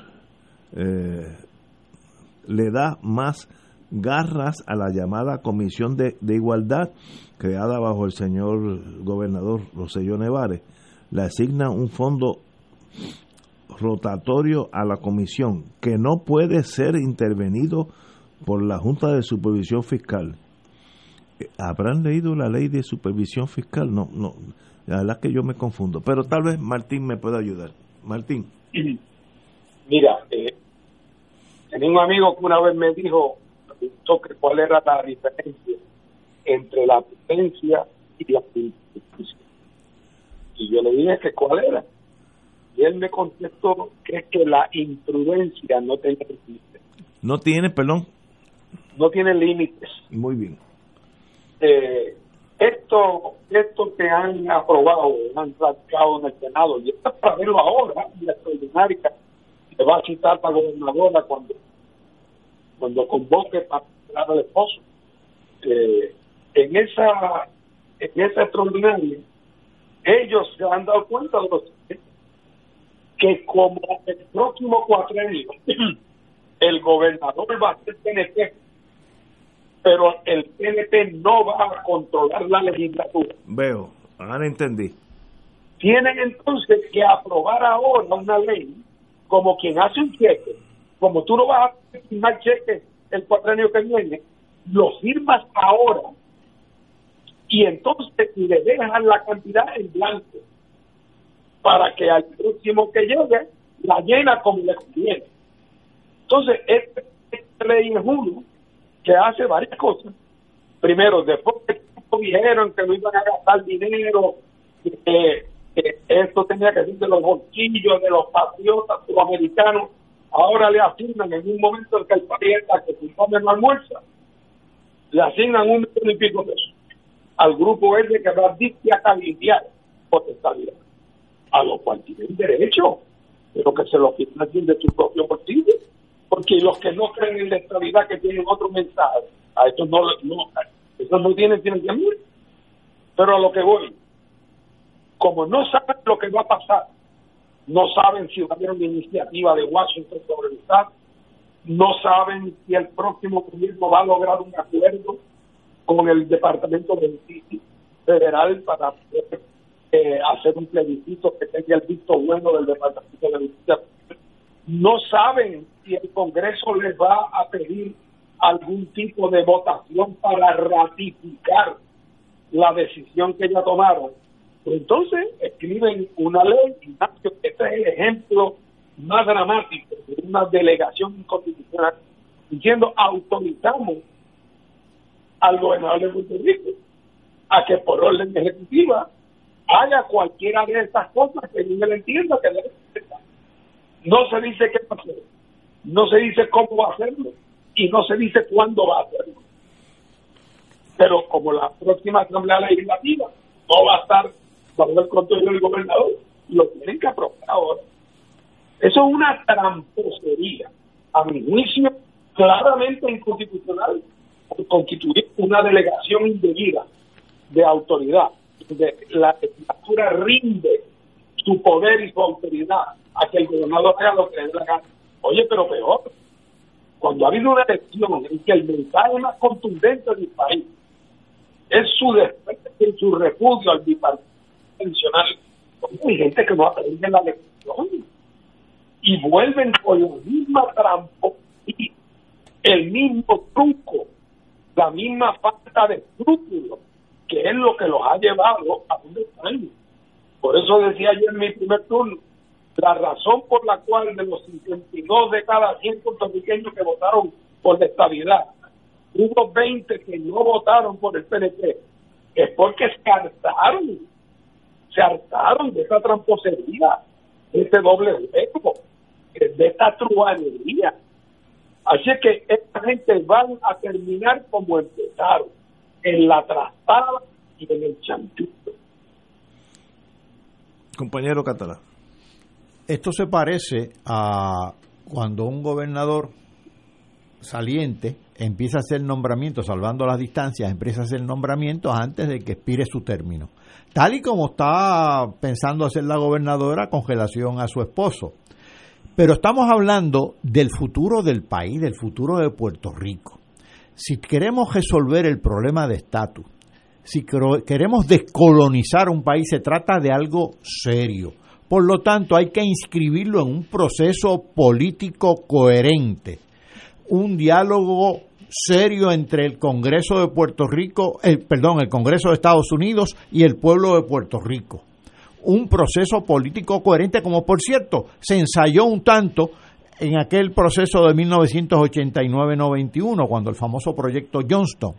Pero un proceso político coherente no se logra con la obsesión que está demostrando el PNP, con la obsesión con la estadidad, pero utilizando el método de la jaibería, del, del listo, del, del tramposo.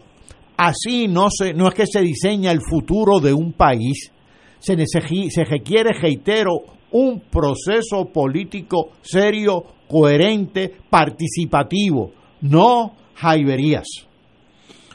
Wow, yo de verdad que no, eso es como un muerto, sabemos que no va a pasar nada, eh, y yo no sé si a la larga hace más daño el pasar leyes eh, en torno al estatus, que sabemos que son una muerta, pero los pasamos por hacer algo, no sé, porque a la larga yo les resta credibilidad cuando uno de verdad quiera enfrentarse al Congreso en, en torno a ese tema. Eh, pero de verdad eh, llega un momento que los políticos van por un mundo aparte, paralelo al pueblo, eh, y yo diría que por ahora, pues, ese tema con un 52%, ir a exigir que tenga el visto bueno del Congreso con 52%, pues es un sueño de verano, pero no sé qué más hacer o decir, si no, pues sigan por ahí hasta que choquen, pero tal vez ellos viven de esa esperanza, aunque ellos sepan que no va a suceder nada. Entonces, bueno, pues entonces eh, la política aquí ha llegado a un nivel de, sencillamente espejismo, donde uno no, no sabe que nada va a pasar, pero con todo eso tira esa idea para mantener los adeptos del, del, del PNP eh, eh, en, en el corral. No sé si esa es mi, mi visión equivocada. Mira, Ignacio, yo hago la distinción entre la discusión y el descargo. Yo pienso que los estadistas puertorriqueños en las circunstancias existentes tienen un camino muy empinado en Estados Unidos, por decirlo caritativamente. Pero ese camino es cierto. Si ellos quieren ir allí y acampar y quieren hacer una movilización y meter 500 mil puertorriqueños eh, frente a Capitolio eh, y quieren hacer desobediencia civil, están en su derecho a hacerlo. Lo que, ah, tú y yo podamos pensar que eso no lleva a ningún sitio, que eso no conduce, que eso, eso, esa es otra discusión. Pero aquí lo que está en juego es los métodos que tú vas a utilizar para hacer eso. Oye, lo primero es que no le metan la mano al pueblo puertorriqueño a sacarle un millón de. Eso, después que había dicho que aquí todo el mundo tiene que financiar y entonces en segundo lugar, no hagas ese gesto de desprecio a la gente que acaba de votar y que y que solamente de cada 52 estadistas 32 votaron por el PNP y entonces a los desprecias para que esta legislatura que está en su 25 antes de morir le trate de imponer la tarea legislativa a la próxima burlando el poder de la tarea legislativa para que el gobernador pueda fijar sobre un cheque en blanco que sea escrito a dos en abierta violación a la doctrina de separación de poder. Por cierto, eh, Emanuel,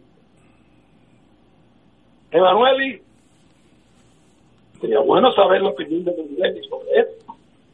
Sería bueno saber si Emanuel va a llamar esta noche a Pedro Pierluisi y le va a decir, oye Pedro, eso que han hecho la gobernadora y Rivera ya en sus negociaciones, eso es un disparate.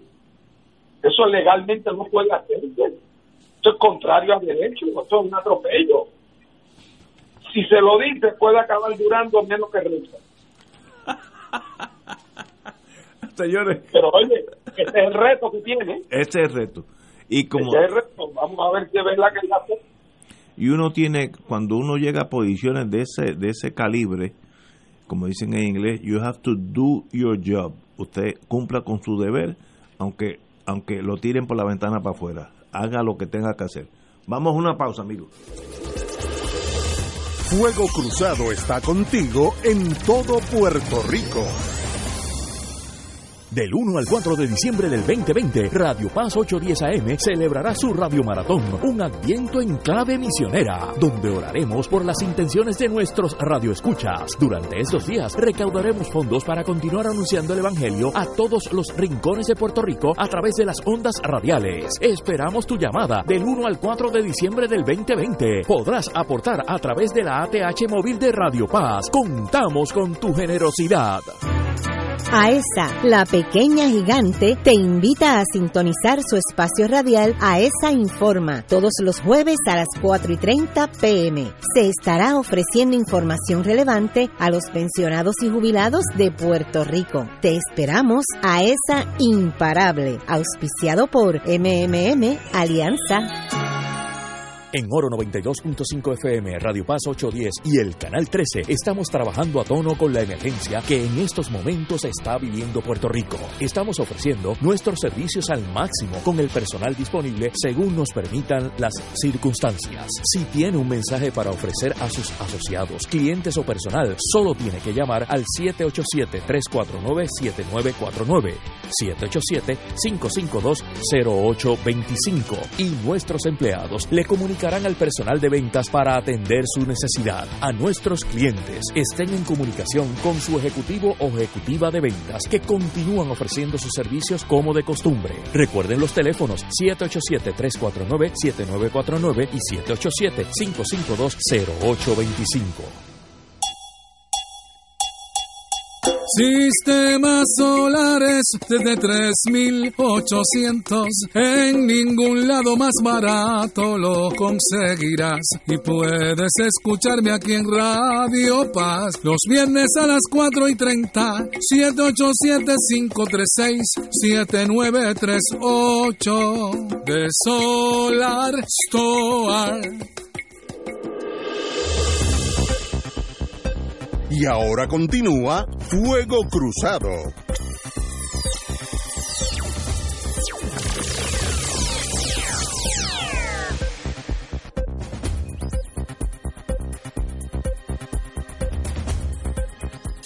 Amigos y amigas, el proceso del escrutinio general continúa. El señor presidente baraja alternativas para acelerar el proceso. Eh, yo creo que está hablando hasta un segundo turno. Eso en la farmacéutica es tienen tres turnos, así que el que tengamos aquí un dos no no veo cuál es el problema, pero en dónde estamos en torno a la elección que todos nosotros votamos de una forma o de otra el 3 de noviembre y hasta ahora como que hay una incertidumbre de qué pasó, quién ganó, quién perdió. Yo, yo creo que estamos más o menos seguros de la gobernación y de la capital de San Juan, pero el resto como hay un una nube de, de, silencio. Eh, Martín. Bueno, mira, la impresión que yo tengo, eh, mirando naturalmente desde afuera, hace varios días que no tengo oportunidad de conversar con Roberto Iván, que es el, eh, Aponte, que es el comisionado del Partido Independentista y que, y que ha sido la voz de la sensatez, la prudencia y la experiencia en, este mare magnum que hay en la comisión. así que eh, hace días que no hablo con él, pero tengo la siguiente impresión que la he recogido de diversas fuentes. Eh, es que, número uno, eh, la prensa ha cubierto esto con cierto sensacionalismo. ¿Verdad? yo he dicho antes que cuando los periodistas van al circo, lo hacen en la esperanza que el trapecista se caiga, porque eso es lo que es noticia. Si el trapecista no se cae, pues nada, la noche en el circo, ¿verdad? Y entonces pues aparecen maletines, tal cual cosa. Un caso de una persona que, que cuando fue a votar le dijeron que estaba excluido, pero él dijo que era que no le había llegado el, voto eh, por el, el voto por correo y que entonces fue a votar y lo dejaron en vez de mandarlo a la, a la, a la al, al, colegio de, de, los votos añadidos a mano. Sí, pero cuando tú sumas todos esos casos, estamos hablando de un número bastante limitado. Sí, muy pequeño. Eh, y que por lo tanto probablemente no van a afectar ningún resultado. Puede ser que haya alguna carrera, alguna contienda en algún pueblo o en algún distrito representativo por suficientemente pocos votos para que en teoría pudiera haber una diferencia. Pero si eso es así, así ha sido en otros años. Lo normal aquí es que el escrutinio dura hasta mediados de diciembre y aquí lo que pasa es que como no hay memoria colectiva muchas veces, la gente dice que vamos a estar contando hasta diciembre, pero señor, si siempre ha sido así, ¿por qué? Porque los recuentos obligan eh, a abrir maletines. Así es que en toda probabilidad yo tengo la impresión de que cuando, eh, cuando termine el, conteo y el escrutinio, pueda haber una que otra posición que el resultado sea distinto al de la noche de las elecciones, pero no creo que mucho más de eso. Claro, las personas que están afectadas por esas contiendas pues obviamente para ellos ahí les va la vida y entonces están dando una pelea como si esto fuera la tercera guerra mundial. Pero cuando tú sumas y restas, te das cuenta que ese no es el caso, salvo en unos sitios muy específicos. No digo esto, que quede claro, para decir que todo anda bien en la comisión y que qué bien lo hicieron, hombre, no. Eso ha sido negligencia tras traspieta, negligencia. Pero alguno de ellos ha comprometido eh, el carácter fidedigno de los resultados, no. Lo que ha hecho es complicarlo y complicar el conteo y complicar el proceso. Pero el sistema de pesos y contrapesos, a la larga, aunque ineficiente, funciona. Compañero Catalán. Es muy posible que la discusión se haya desbordado un tanto debido al, al prólogo que tuvo. ¿Cuál fue el prólogo? Primero, el, el expresidente de la Comisión Estatal de Elecciones, que era total y absolutamente inepto, aquello era caricaturesco. y segundo, pues la, la aprobación precipitada de la nueva ley electoral, del nuevo código electoral, fue no únicamente precipitada, no contó con el consenso ni del Partido Popular ni del Partido Independentista puertorriqueño, eh, fue realmente bien desafortunada. Y ese prólogo, pues provoca no únicamente algunos mejores, sino que provoca también que, se, que la sensibilidad con relación al proceso electoral se haya aumentado eh, quizás exageradamente, dramáticamente. Y cualquier cosa que suceda, pues entonces eh, la prensa eh, hace, un, hace, hace, un agosto con ella. pero probablemente eh, las aguas vayan llegando a su nivel poco a poco, quizás excepto poco, con casos marginales, naturalmente, que los puede haber y, y como dice Fernando, siempre los ha habido. Así que eh, no creo que vaya a ocurrir eh, la, una, una hecatombe electoral en Puerto Rico. Estamos totalmente de acuerdo. Bueno, brinquemos a Estados Unidos porque yo creo que el modelo de nosotros, con todos sus problemas, es un ejemplo de sensatez, profesionalismo, hermandad al lado de Estados Unidos. El señor presidente Trump aseguró que dejará la Casa Blanca si el Colegio Electoral de Estados Unidos formaliza la victoria del presidente electo Joe Biden, aunque insistió que de ser así sería un gran error de los americanos. Mete cómo está el ego de ese maestro. El, el señor presidente ha reiterado afirmaciones sin fundamento de que su derrota electoral se debió a un fraude masivo y funcionarios deshonestos en estados decisivos. Insistió que muchas cosas podrían ocurrir que podrían alterar los resultados finales a la hora de entregar el poder. Fue la primera vez que Trump respondió preguntas desde el día de las elecciones. ¿Cómo tú lo ves, Martín? Bueno, lo que pasa es que Trump está preparando un teatro. Y el teatro de Trump es el teatro de que a él le robaron la leche. Y él va a seguir esta cantaleta hasta el último momento. Eh, y tiene la suerte, y aquí confirman las encuestas que el 70% de la gente que votó por él coincide y cree que robaron las elecciones. Y él sabe que esta es la base política de él para su influencia en el futuro, porque si le, me derrotaron, yo soy el culpable de mi propia derrota, sus acciones políticas van a la baja. Así es que le está alimentando una leyenda eh, de tal manera que tenga una base política desde la cual ejercer su influencia. Eso no excluye la posibilidad del Badillo de volver a ser candidato en la próxima. Así es que esta pesadilla no termina. A mí también él dijo, porque él cambia de parecer, que si Biden le prueba a él que sacó sobre 80 millones de votos, él deja la, Casa Blanca de inmediato. En otras palabras, él, él, está cucando a que Biden juegue el juego de él. Si me pruebas que sacaste 80, yo me voy. Si no, yo me quedo. Que es un toque de locura. Ahí hay algo que no está bien emocionalmente. No, no, no sé cómo lo miran ustedes. Bueno, lo increíble del caso es que este 30% de la gente que votó por él lo, se lo cree. Sí, lo cree. Así es. El problema, el, el problema es que nunca pensamos que el pueblo americano le permitiría que le tomaran el pelo y lo pusieran de tonto a este nivel. Y, y es, es, esa es la más triste de las noticias. 70 millones votaron por él, así que ese es el, ahí donde está la seriedad del asunto, es que mucha gente no tiene problema con un Hitler que llegara allí y decir, pues yo aquí que mando soy yo y de aquí en adelante no va a haber más elecciones. Cuenta con... que llegó aquel?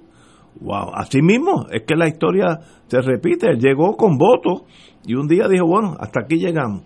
Y este señor cuenta con un, casi la mitad del electorado para esos efectos de, de abandonar todo lo que hicieron los Founding Fathers, eh, y sencillamente pues tener otro tipo de país donde gobierna el que tenga la pistola más grande. ¿Verdad que es algo casi raya en lo increíble? Compañero. Bueno, aparte del cálculo político de Trump, aparte de la profunda división que existe en el pueblo norteamericano, y aparte de la enajenación que padece gran parte de ese pueblo, siempre recuerdo unas palabras de un psiquiatra ya de, de, hace unos años, refiriéndose a Trump, y lo diagnosticó como un narcisista patológico. Y ciertamente todo lo que está diciendo y haciendo Trump valida ese diagnóstico a distancia que hizo el psiquiatra. Es un narcisista patológico, pero existe como se ha señalado ya aquí, existe el cálculo político, existe la división eh, en el pueblo norteamericano y existe un gran apoyo a esos planteamientos de Trump, de Trump por parte de gran parte del pueblo norteamericano, lo cual debe ser motivo de preocupación para al menos la gente pensante en ese país.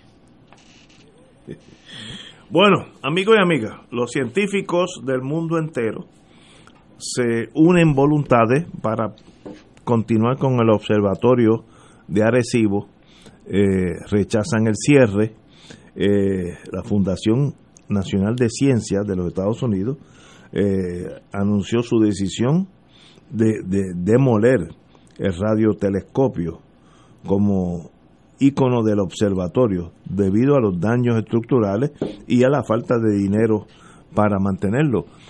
Y tenemos la decisión difícil de un pueblo que no tiene dinero para alimentar a los pobres, pero tampoco tiene dinero para arreglar un, radiotelescopio. ¿Cuál es la más importante? Estados Unidos no le interesa este radar radiotelescopio ya pasó la época ahora con los satélites y todo, y todo pues ya eh, ese mundo ya se acabó pero nosotros tenemos eso allí yo creo que dejarlo como a los peñuelas sería una tragedia veo eso venir veo eso venir igual que dejamos un, un, molino de viento de electricidad ahí al lado del, del crematorio allí está y ahí se fueron 7 millones de dólares, pues veo esto, sería mucho más, lo veo otro Peñuela. Martín. Mira, yo tengo la impresión, todos los grandes programas Ma Martín, ¿está, ¿estás en el speaker? Eh, ¿Estás en el speaker del, del, del, del, del teléfono? Perdimos. Sí, ahora, ahora, es perfecto. Ahora, ahora es que está bien. Eh, eh, por eso es que hay tan pocos telescopios en el mundo de este tamaño.